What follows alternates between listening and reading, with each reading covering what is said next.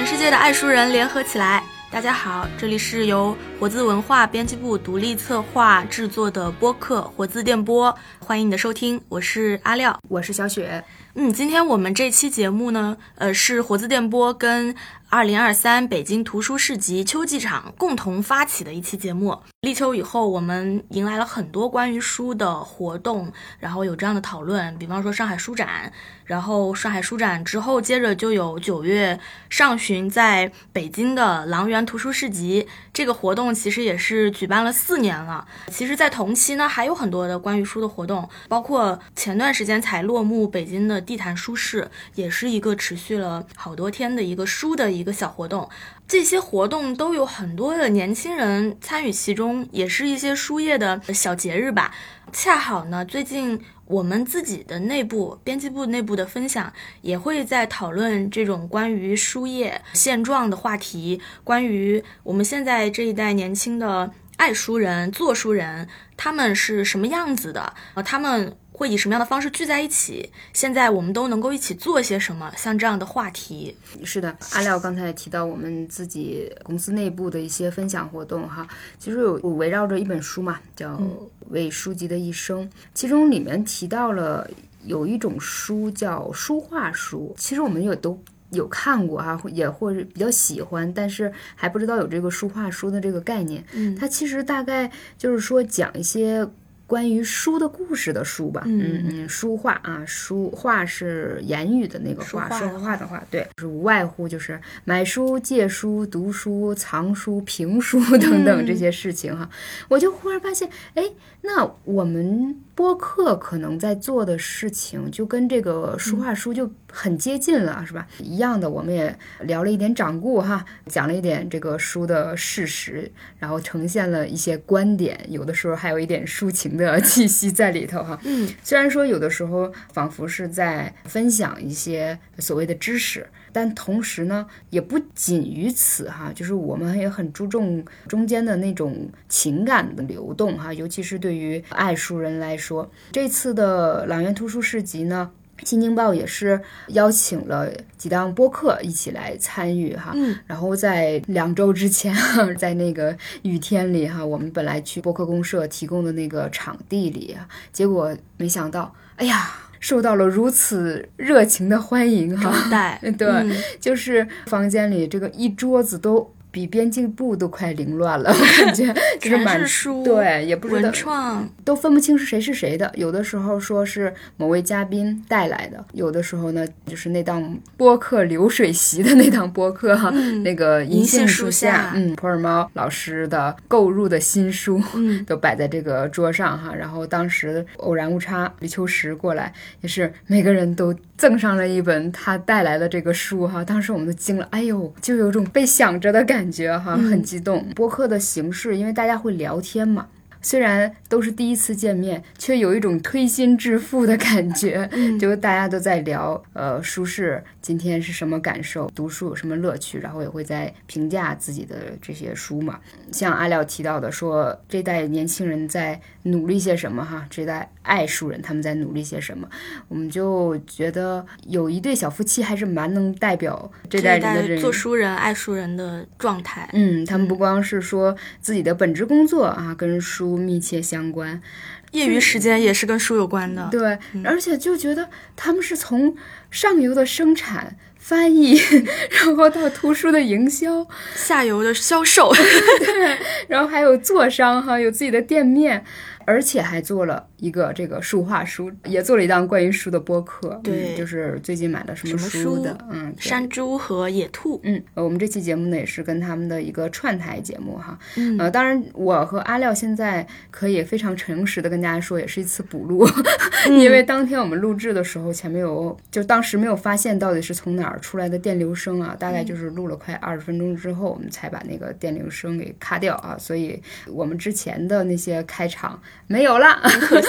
对，所以呢，呃，我们俩就属于事后哈，又把感受沉淀了一下哈。确实是。所以阿廖，你你会觉得我们看到的这些那个业态里哈，就是年轻人在做这些事情，尤其是你可能更年轻一些，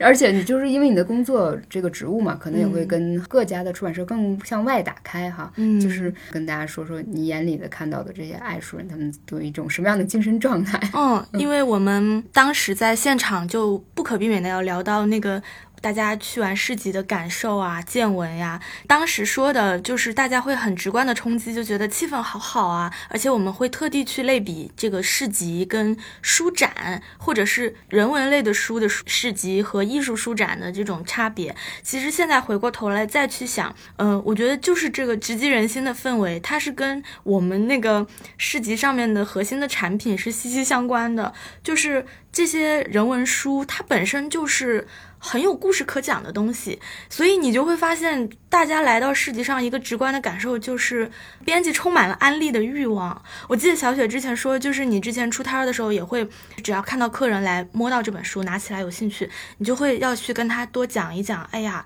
其实就是因为书背后有太多可以聊的东西了，它承载了很多很多那么多字儿，不是白写的。嗯，然后但你这些东西需要有近距离交流的机会的时候，去给聊给他听。你觉得可能大家才会更有兴趣去去买这本书去看，对，所以我觉得那个市集的那个活泼的氛围是特别冲击大家的。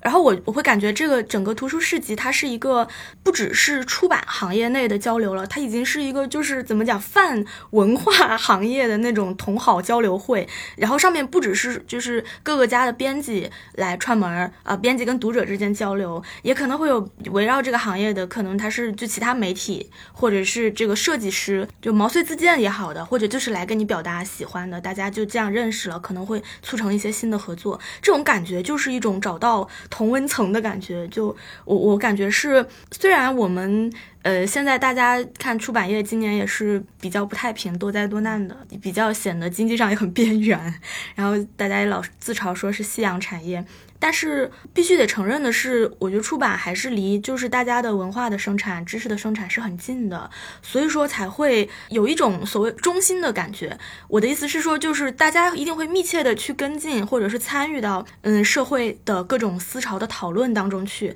比如说我们在这一次的书展上就会看到很多很热门的话题，其实就是社会上呃年轻人大家讨论的很多的话题，比如说女性，然后比如说就是阶级，就是大家关注到底层。或者是每一个普通人的生活，嗯，非虚构作品也很热门。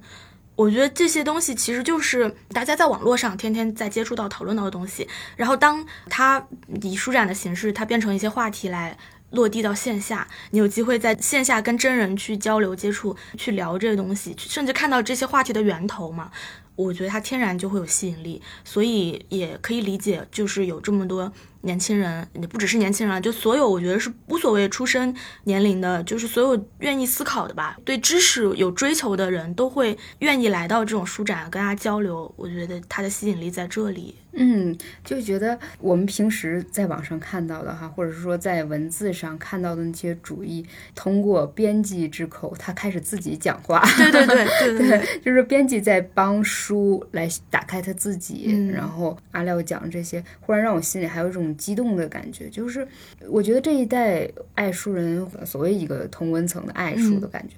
他们也在创造自己的历史。是的，嗯，就是你今天看的，也许是一个生命里的几个小时，你们只是互相聊一聊哈，开开心心的，也许就真的沉淀下了什么。未来的某一位哈，就是说搜索起自己这个读书的脉络和这个转变的时候，或者是哪一个阶段让他更坚定了自己的时候，也许这次对话。就在他心里留下了这么一个刻印，哈，就这种感觉。之前那次聊天的时候，你问了一个问题，就是说这个图书市集为什么会吸引你嘛？说到这个问题，我我倒是想到一点啊，就是因为我们是跟最近买了什么书串台嘛，其实山猪跟野兔他们。有一个让我们还挺佩服的地方啊，就是我们刚刚说他们其实不只是在本职工作做编辑，他们还最近开了个书店。跟他们交流，就是说，就市集这么吸引人，但其实，在每个城市它都有自己的书店。书店跟市集作为这种文化的这种业态，它有什么区别？会吸引人过去嘛？呃，其实我当时被这个问题问愣了。我们后来也想听他们的看法，所以多听他们聊一聊。就是其实我现在回头想的话，我是觉得这两个东西就是形态很不一样，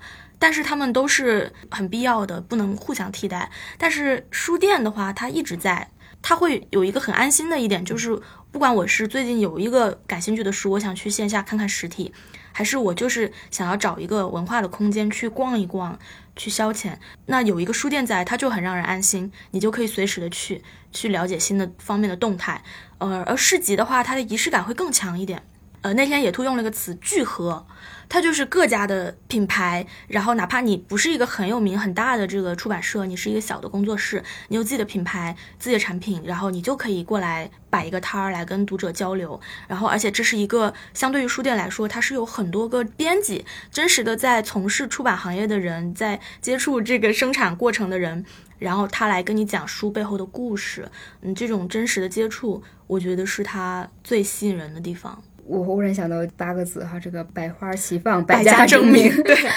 不光是说爱书人自己的私好也好，还是说对任何一个产业也好，它的形式内容越多元越丰富，应该是越好的嘛啊。比如说这个书店，它可能作为一个长期展示的一个窗口。那市集可能又是一个有冲击力的，甚至会受影响带动的这么一个行为。市集呢，也同样因为有这个呃编辑啊，或者是说我们今年看到最有特点就是大家就很强调自己的主视觉呀，什么这类的这种策展，嗯对，然后还有摘出的那些段落呀、句子啊，就是放到那个挂的这个旗帜上哈，这等等的这些方面都是把书的内容亮出来了，给了这些读者更。多的去找到它的可能，没错，就是它的表现形式也特别立体。打开自己，获得更多的读者的话，就不拘泥任何的形式吧。也许我们的阅读量是有限的，但是我们自己想要了解的那个渴望是非常的强烈的啊！我自己也会理一理这个家里买而不读的书。嗯嗯，我相信爱书人肯定有，就是每忍不住买，就是买书如山倒，读书如抽丝。是的。是有这样的一个过程，有这样小小癖好的人，只要不面临搬家，都觉得是 开心的事情啊。对，痛并快乐着。嗯嗯嗯，好的，那我们把大家带到当天的那个聊天现场吧。好，那闲话不多说，那我们请两位嘉宾介绍一下自己。大家好，我是野兔。大家好，我是山猪。欢迎欢迎两位来，我们其实也是呃线下的好网友，然后这次终于面基了，然后一直想跟你们串台来一起来聊天。我们也把这个问题抛给呃两位嘉宾，呃，你们觉得为什么图书市集会这么吸引大家，或者说吸引你们的点在哪里？图书市集其实让我看到，虽然我们出版行业很传统。他在努力变得时尚，对他为什么能够通过这个形式吸引年轻人？是真的做了很多的功课，包括这一次老袁市集是说让室内的这些参展方，你如果要报摊位的话。先报一个这种策划案啊什么的啊，对，然后确实有的是策划的很好。我们今天像呃跟那个磨铁的老师，磨铁的那个背板做的太漂亮了。他们是有一个主题的，那个主题就叫把女字亮出来，把女字亮出来。然后他那个设计就真的是 体现了这句话的含义，就是一个大大的女字，然后上面贴了一个长方形的亮亮，就像那个李诞那个后场的封面一样，有一块像镜子一样的亮亮的贴在上面。然后整个的三块的设计的主色是芭比粉。所以他就嗯用各各种能够体现他这个主题的方式，把它装点的很时尚。嗯，所以就我就感觉到了这个传统行业的一种努力。我觉得这这就像你之前跟我说过，就山猪跟我说过，呃，一个也是资深的编辑前辈说，他觉得其实现在做出版也是在做时尚。我觉得是很有道理的。是，其实我经常觉得出版这个行业很多想法或者很多做的事情，其实滞后于一些其他的行业的。包括为什么市集，呃，图书市集这么兴起，在早几年，我们发现每个城市都有各种各样的市集、夜市，去卖各种各样的，比如手工艺品等等。哎，然后图书行业发现这种形态。很容易聚合一些年轻人，吸引他们的目光，然后可能图书市集就应运而生了。我觉得这其实是一个嗯很有意思的这种尝试。但是话说回来，比如特别是阿廖刚才在讲到，在市集上，比如说通过一些活动，通过一些交流，你能够感受到一种找到同文城的那种感觉。但我有一个问题，就比如说在北京，在过去的这个周末，我今天下午在刷朋友圈的时候，同时起码有五到六场活动的直播在不同的书店。也就是说，比如在北京这样的空间，书店其实已经。承载了很多非常丰富的这种文化的活动。那书店和市集的区别，你们觉得是什么呢？为什么已经有了这么多丰富的活动在书店，市集依然有它独特的魅力呢？市集也是个聚合吧，很多不同的出版品牌，甚至独立书店都可以在这儿呈现一下的一个地方。可能也是有编辑在，就是书店的话。它不是编辑能直接在场，而且是各家的编辑，嗯，能跟读者直接交流。感觉好像对，就是自己已经有比较成熟的阅读偏好、有阅读经验的人来说，我觉得书店是只要这个书店你认可它啊，认可它的选品，我觉得也是可以满足你个人的这种阅读需求的。我今天上午不是去了旁观书社嘛，就很幸运的是，我刚到的时候店是关着的，而且十一点了。他那个开店时间是十点钟，我想完了，今天没开门，大老远了，而且坐车都坐的有点晕车了，竟然不开门。正在这时，我就看后面有一个我在纪录片里看到过的熟悉的身影走过去，哦，这不是老板吗？赶紧跟着他进去。所以我是进店的第一个读者。他们也是很随性，是吧？他他们也是今天因为下雨，所以开晚了。嗯，对，然后就碰到了这个主理人吴敏老师，然后他已经是有。十几二十年的这个书店从业经验吧，这一次他们选的是参加地坛书市，而不是狼园书市。他们可能觉得那个跟他气质更合拍一点吧。然后我就觉得，其实我在旁观书社，我可以很好的找到一些适应我阅读品味的书，也可以很好的选书。我也挺享受那种相对安静的环境的。嗯，但是对于普通读者来说，可能市集是一个。氛围还有交流沟通都更充分的地方，可能就跟书店就不一样了。其实我觉得回答山猪这个问题的话，我们可以把这个身份拉回来，就是如果我们拿一些书来市集，和我们拿某些书去书店办活动，我们的这个意图是什么？我会请什么人？如果在书店的话，我肯定会请两个专家嘛，然后找了一个主持人，然后我是新书分享会，我可能会做一些签售。我会先招揽顾客，我会招揽一些就是招募人嘛来参加，是吧？我要保证他一定的人的到场数。然后刚才说，呃，某前辈说觉得这个市集是一次行为艺术，你这个活动哈聚集，对于出版人来说，他肯定不是说那种大的订货会的那种大额的交易，但是市集。它的初始目的就是卖书和买书，很多这些读者他们来的目的就是打折吗？我拿着拖车来买书，拿着大袋子来，我是来买书的。折扣对他们来说也是一个非常大的吸引力。你去逛书店的时候，你还有一种闲适的心情，我来走走翻翻看看。但是市集的时候，就有一种急迫感了。我今天必须带两本回去，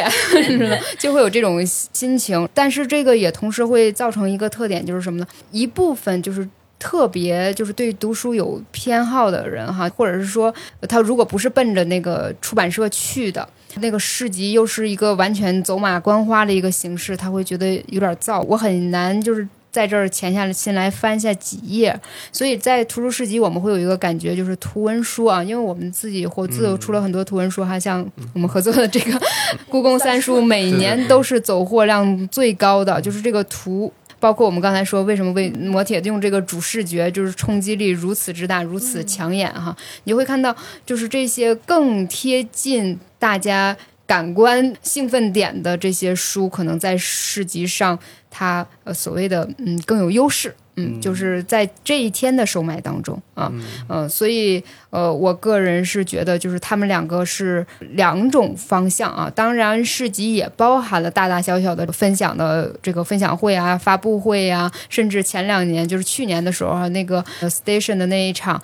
我们的对面就有一个脱口秀演出，嗯，我们当时学是。是喜是悲呢，呃，他们来，哎，那人有人气啊，人气旺，那我们是不是能推两本？但是后来发现，人真就是来看脱口秀的，不看你那个，你知道吗？就是它这个聚合作用也是特别特别棒的，嗯，而且参加市集是买门票进来的，买了门票总想得带点东西回去 来。都来了，嗯，对，其实刚才提到这个问题，也是我之前有一个思考哈，这个思考可能略带一点悲观，就是因为我们今年在做了一件事情，就开书店，所以我就会去思考这个场景，就在线下书店买书和在市集买书之间的这个区别。然后，其实我发现，对于很多大众读者来说，本身看书就不是一个高频的行为，嗯，买书它自然也不是一个高频的行为，嗯，所以一年可能对于一些普通读者来说，可能我买两次、三次，就基本上就是一个我正常的一个买书的频率了。所以当这些年，就是当这么多的这种市集涌现出来，一年有这么多场的这个市集，其实是不是已经能够满足一些这种大众普通读者他的这种低频的购书的需求了呢？特别是在大家刚才描述的那个场景里面，它相对来说更丰富又更聚合，就像阿廖讲的，还有编辑在，它能够满足你更多的需求，而这些需求放在一个书店里面，呃，甚至它还没有折扣优势。所以我略带悲观的去想说，有没有一种可能哈，就是当这个市集变得越来越热闹的时候，反而会让一些实体书店它其实流失了一部分这种购书频率其实不是那么高的读者。我们正好有一个有趣的案例哈，嗯就是呃我自己是参与了两三次这个市集哈，我深深的记住了一张面孔，那个男孩就是。每次他的读物就是在市集解决的、嗯啊，他就带一个小拖车，每次来就是哐哐啊 好几本儿，然后那种，然后我们就会给他介绍，他读书品味也也不错，就是他看上的书也、也很好，他就热衷于用这种方式，然后去买书，然后我每年都看到他了，印象还很深刻。话说回来，就是说为什么市集他走书这个走量会比较快哈？就是因为你在书店里，大家有一些不排除特别会省钱的，他一定会看到这本书。比，价，我在网上开始看看有没有更低折扣，但是市集没给他这个空间啊、有的时候就走了一圈回来以后没了，有点抢的这种状态啊，这个消费心理学在里头。但是、呃书店啊，不光是说是文艺青年的这个终极梦想，乌托邦我一定要开一个书店也好，还是环境氛围在那儿也好，就是逛书店也是某些人的生活方式啊、可能这一部分。恰恰有市集也想，平时爱逛书店那些人怎么不来我市集呀、嫌我这吵啊？呃，我们怎么解决这部分人需求啊？所以今年《新京报》北京图书市集不就说了吗？回归阅读，我们不搞那么乱了，里面绝对不卖吃的。回归初心啊，对但这个问题也想请你们聊一下。那你们最开始开书店的初衷，虽然你们肯定在节目也谈到这种东西，那结合这一次这个活动，再来听你们谈一谈呢？我觉得其实刚才聊到这个问题哈，当我看到以后，我的反应是，就是应该向市集学习。其实实体书店是能够从市集的火爆上学到很多东西的。比方说，我看到有一些书店，其实它也在尝试做市集化的尝试。比方说，有些书店它就是定期，比如暑期这个月，哎，我就是有特别的折扣，有跟特别的出版社的合作。然后有的书店呢，它也会定期的去做一些内容上的策划。所以以前我们在市集上看到的一些内容的呈现，我们慢慢的也在一些书店里面能够看到了。对，它是一个小型版啊的市对集的，也是有聚合的品牌嘛，是小型的这种。对，所以其实看到有一些，比如说市集好的地方，大家比如实体书店也不不需要觉得是一个对立竞争的，反而其实大家都是在书业去做同样的一件事情，在这方面，其实我觉得能够得到很多启发。嗯，其实包括折扣也是一样的。其实我到现在我不不需要觉得说一家书店做折扣书店是一件很丢人的事情，因为现在的市场环境，它的平均读者能够接受的一个折扣，它现实就是这样的一个情况。你如果逆着这个市场规律去做的话，那你一定是会过得非常非常艰难的。嗯旁观书社在这一点上做了一个非常大的转变。他们之前是几乎原价卖书，嗯，然后吴敏老师讲到，就是说他在纪录片里其实也讲了，嗯他说就是经过一夜的这个反复思索，他很快就做出了这个决定，说不行，这个尤其是疫情三年什么的，我就不能搞搞成这样子，我一定要要做折扣了。然后他做折扣，我觉得做的很到位的一点是什么呢？他在一本书上，比如说这本书是四折。他不光贴一个纸写四折，他还写四折以后是多少钱？啊，比如说四折十五块钱或者什么哎，二十块钱，我们只标了折扣。这个价格哈会对人的视觉有冲击的。你一看觉得哎，这么厚一本这么便宜，要不我买一下吧？就是你就会少一点那种比价心理，你觉得这已经够便宜了。嗯，而且他现在采的不少书都是。嗯，绝版书或者是将要绝版书，所以那些书对读者来说买到就是赚到。我感觉就是书店里面的，就是开书店的书店人，其实他也部分承担了编辑的工作的。真的有很多很懂书的人。然后之前那个我们公司旁边有一个小书店叫阿果拉书店，然后他就在。本来今天他想去的，我真的本来想去，但是我在旁观待太久了。然后吴明老师又很热情，我们就聊了很久，一直聊到我看马上就。过来的时间差不多了，就不能再去阿果拉了。我本来是想去的。哦哦，他这么有名了，原来因为他当时刚开在我们特别近的旁边，就在那个怡地港的楼下，然后一个地下的空间，虽然也不小哈，但是它不起眼嘛。嗯。然后我们无意中去的时候，还跟老板聊起来，然后他就很骄傲也很认真的说，我们这边都有折扣的。他就是要做这一块，他不能就这样，不然玩不下去。而且阿果拉他在周末也会做市集哦。哦，这样对，其实特别有意思。他们怎么做？在自己空间他们是对招募一些社区里面的人，然后自己有一些旧货啊，或者说自己想要转卖出去的东西，也会组织这种社区的市集。哦。嗯，他们就很会。我记得好像一开始你跟我提，就是因为阿果拉有一些很社区化的对对对对，比如说甚至团水果呀啊，对对，就就书，它是一个让大家信任你的一个一个切口，因为书把很多人聚起来了。当你把这个群体聚起来了以后，其实你作为一家社区书店，你还可以满足大家其他的社区需求。这是阿果拉做的，而且这个还挺理想的，就是你知道那个书店很有人文空间，很有人文的情情怀。好像不过在他就是近期做盲。盒爆单之前哈，做盲盒爆单了。我看网上都是卖四千还是三千多份，卖的特别好，特别好，就整天所有人全员忙着打包。哎，不知道你们今天在世界有没有逛？因为我刷小红书有看到有一些出版社也在卖盲盒，我们没没注意，没没对对对对对，这个也很有意思。我就刚说到这个阿果拉，他们在这个盲盒爆单之前。呃，他曾经还说过一句，我记得应该是在小红书上说的，我觉得还挺好玩的。他说：“哎呀，我们不是一家卖水果的书店，不不是一家卖水果的店，但是他那个店名有点像一个水果店的店名。”阿果拉，我我我想到他是因为那个我们当时去拜访的时候闲聊，他们有一个编辑，一个女孩在整理书，然后他。特别懂书，他很喜欢漫画类的，尤其是他之前的从业经历也是编辑，后来他出来做书店，然后他就是属于那种，嗯，逮着一个书他很了解的时候，他就可以跟读者安利，那完全就是承担了编辑的一部分工作，所以我感觉书店有这样的书店人，那他肯定也是部分满足了这种读者的需求的，又是一个实体的空间。嗯，哎，那盲盒，因为我想到这个，他卖盲盒，我不知道什么形式，但是意思就是说他来选书了。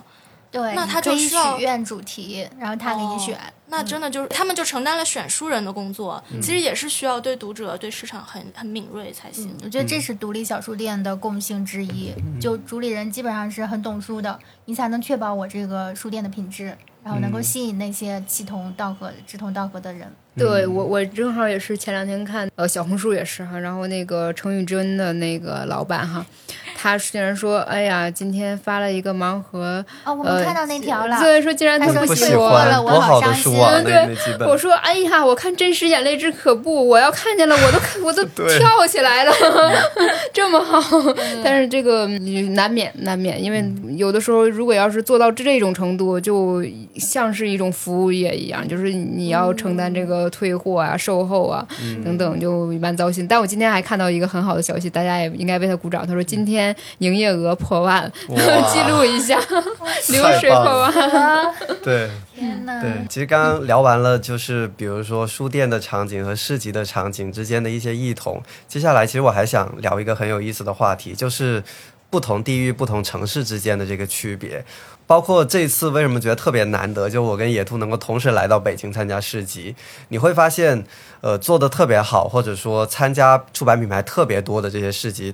几乎都还是集中在北京，然后偶尔可能上海也有。呃，除此之外，虽然我们也看到这些年其实越来越多的城市都在办，但其实也会发现呃面临各种各样的困难。我们就前段时间正好有看到今年十月份做书的市集，他们是计划放在杭州，但是他们就在那个公告推文里面就提到了这一点，因为其实大部分的出版品牌可能都集中在北京。如果你要异地去参加一个市集和书展的话，肯定就要考虑到很多的这种成本，无论是人力的成本、物流的成本等等。所以当时他们就说招募的情况不是那么理想，他们好像还调低了，比如说摊位费等等。就关于这个话题，其实我觉得为什么很有意思的一点就在于市集是这样，我觉得包括我们自己开书店也是一样。就离开了这些一线城市，或者说出版资源很集中的地方。其实其他的城市的读者其实也非常非常期待，就我所生活的城市也能够像，比如说也能够看到有像北京图书集一样这么呃热闹的这样的一个场合，也希望能够在自己的家门口能够和这么多的出版品牌的编辑来交流。但是看起来好像这是一个很难解决的问题。我觉得这个是是。因为书的这个特性啊，嗯，怎么说呢？又病娇，然后又便宜，对，怎么办？就是你想想，藏书家人家说这个书就怕冰虫水火哈。你看今天我们这个赶上这水啊，真的是就够糟的糟心的了，而且呢。它又沉，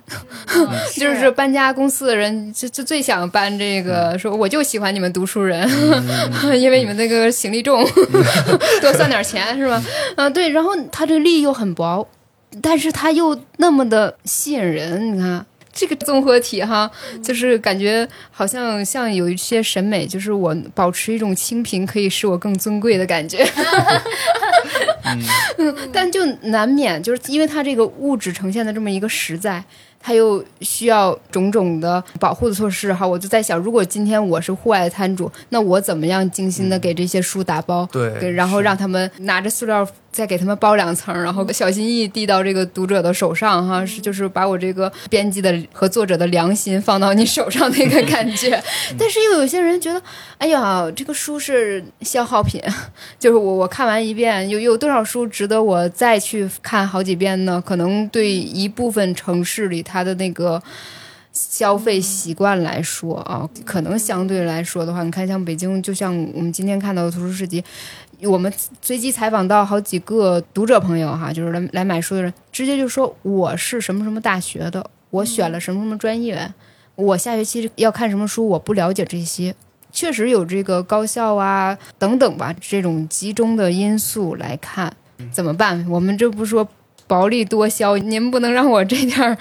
就全都颠的出去了，就挺挺挺难的。但是我们也确实是希望有这样的一个可能哈。当然，这也是我们私下也非常非常 respect 两位 给你们 salute 的那个原因啊，就是那把这个把书搬到自己生活的地方去，嗯。活字文化有参加过一些北京以外的这种市集的活动吗？还真没有过，反正我来以后没有过，而且收到邀请，我们都很明确、很坦诚的跟人家说这个成本的问题。对，所以比如像这两天北京图市集就遇到了下雨这个很特殊的情况，户外的摊位其实不太呃好去销售。其实对于像我们是从外地过来的，其实我们心里的那种焦虑感其实会更重一些，就是。货也是从外地发过来的，人也是从外地过来的，这无形中就增加了很多的成本。所以，其实我我我昨天有看到，其实有的朋友会觉得，哎，下雨其实挺好的，人没有那么多，呃，大家逛起来没有那么拥挤。但是很现实的情况就是，对于特别是对于外地来参展的，他其实还是希望人流量大一些，因为只有卖的更多的书，他可能才能勉强挣回一些这种成本。而且，其实说实话，当然这。不是参加呃市集的唯一目的，但我们几乎还是没有办法就通过市集这几天的销售，能够完全抵消我们整个出差的这个成本。就像元春省亲一样，大半夜的，谁看见了？我真的就是觉得那时候下着雨，我我想到一个电影，就是耿军儿是那个鹤岗的那个导演，他拍《东北虎》哈，然后那个写诗的那个文人。在大雪纷飞的卖烤地瓜的旁边，拿着书，诗集五块钱一本，诗集，对，没人来买。我吆喝着，我也希望有人来看啊！哎呀，我都要哭了，也很开心。就是这个时候能推荐一些书，没让这个编辑站在你面前，看不到你的眼睛，但是不知道能不能通过耳朵走进你的心里，知道我们这有好书，这是我们良心之作啊！这样，嗯。对，我知道你们在今天下午的采访的时候，应该有采访到那个春卷同学啊。对，真的是他的经历太传奇了，这一次太坎坷了。感受到他的情绪了。对。嗯。他主要强调的一个事儿就是他摊位上的那那一张蛇皮袋、蛇皮袋式的这个防雨布，是他连夜下单就是买回来的，对，就怕就疏失了。哎，真的，哎，我在想一点啊，就是那个说到就是这个城市之间的差异，其实现在都聚合在可能以北京为代表的一些超一线城市了。但是你不能说，其实我们自己的家乡的城市或者嗯呃出版不那么发达城市，他们没有阅读需求，他们肯定有的。你看到那些抖音的大号，我们都现在做营销都知道嘛，你要去找那些直播的大号，那他们很多时候可能是下沉市场的，赚的也很多，走起量来也很吓人。嗯那他们就是发现了这些人的书是可以给他们提供提供价值的，但是不知道为什么，就是我们还没有办法直接去触达他们，就各种各样的原因。对，其实我也挺想，因为其实有时候我们在做完节目以后，在评论区总能听到一些我们想不到的一些声音。就关于这个事情，其实我我是特别期待有更多的类似这样的活动，也能够去到更多的地方，包括我们桂林。其实我们。今年下半年，桂林其实也是想在做类似的市集活动，包括有书店生活节这样的活动。他们好像已经去到宁波啊、成都啊、杭州啊这些地方，也希望能够引进一些这种品牌。但是还是就是很现实的一个原因，呃，差旅是一个问题，另外一个就是不同城市之间它的这个购买力，它的这个读者群体还是有很大很大的差异的。就像我们在开书店的时候，我我当时我们打了一个比方，万盛在北京做的很好，但是如果完全按照万盛的选书和它的规模，你要在三四线城市做的话，这这家书店你是活不下去的。我们一开始我们在开书店，我们自己选品的时候，我们还是按照我们的大部分按照我们的喜好来选，但其实你会发现很多书其实卖不动。慢慢的，其实呃，我我们当时想了一个词叫做因地制宜，就是当你在三四线城市开书店的时候，你的选品你还是要考虑到你当地读者的实际情况以及大家的需求。所以我在想，市集有没有可能也有这样的一种因地制宜的方式呢？就是像我们刚才谈到，让所有的这些出版品牌去到一个三四线的城市，我不知道在这个市集上我能够获得多少我的读者，或者说销售多少的图书。那有没有其他的一些方式，也能够通过其他的这种手段，或者说其他的这种方法，也能够呈现出类似像这种市集的场合呢？其实我挺期待的。我我觉得你们这个线下的书店的联合那样更好。因地制宜，它这个书店它搬不走啊，这个书书店是属于这个城市的，就是在这个城市里有几家这样的书店，能不能联合一起来？就是我们几家书店综合的，在一个月，我们几家书店做了一个这个主理人选书的一次小市集，然后我估计这样的一个口味的一个聚合，就是每家书店它一定会有自己的一些读者嘛，然后把他们聚拢在一起，就是这种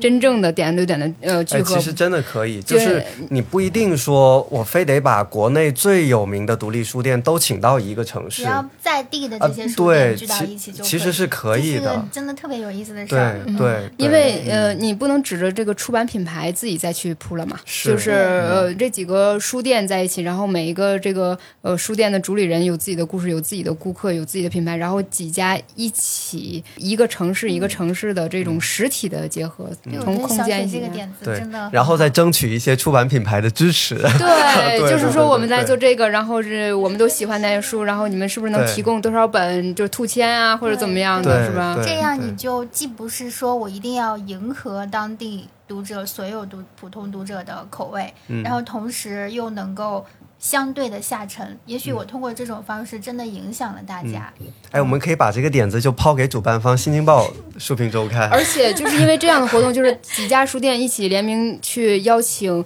当地呃，就是某一位作者去做新书的分享会，然后以一些名人效应来带动、啊，我是商业天才。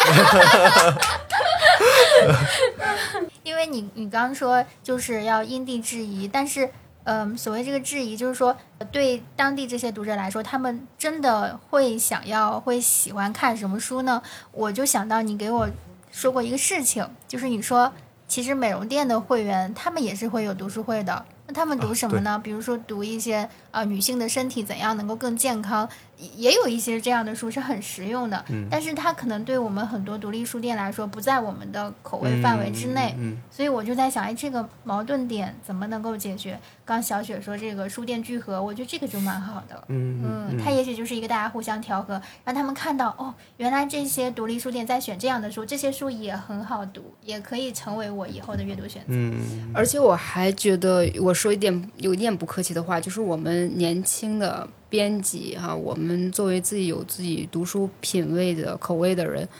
不要太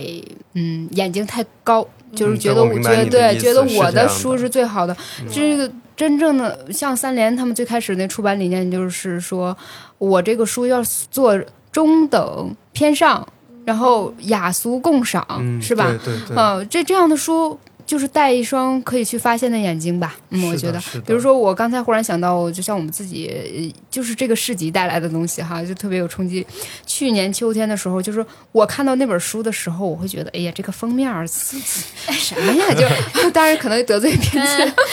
叫失眠疗愈，嗯，然后呢，我就放在那儿，我想这谁看的？结果我发现好多人路过都要看，就就拿就失眠，哎，这两个字儿就抓住他了。嗯，然后我才发现哦，因为我这个人就是沾枕头就着那种，就是每天都睡九个小时左右，